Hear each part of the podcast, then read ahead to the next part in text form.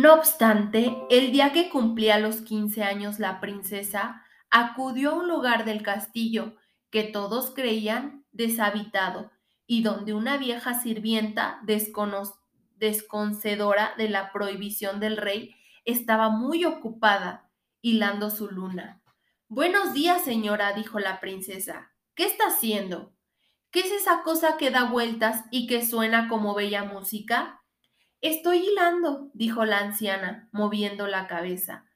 Por curiosidad, la muchacha le pidió a la mujer que le dejara probar. No es fácil hilar la lana, le dijo la sirvienta. Si tienes paciencia, te enseñaré. La maldición de la hada estaba a punto de cumplirse.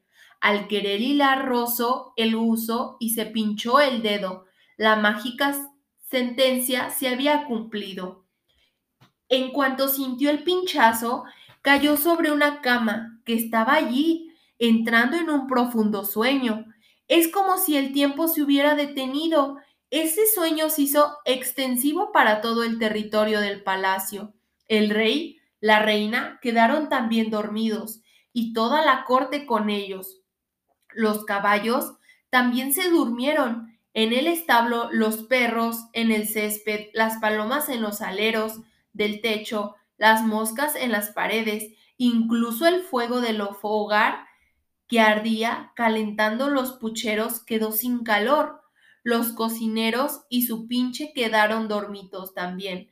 El viento se detuvo en los árboles cercanos. El castillo no se movía ni una hoja.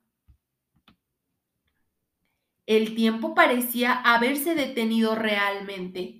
Alrededor del castillo, sumergido en el sueño, empezó a crecer como por encanto un extraño y frondoso bosque con plantas, trepadoras y espinosas que lo rodeaban y cubrían totalmente de modo que nada de él se veía ni siquiera la bandera que ondeaba en los altos del castillo.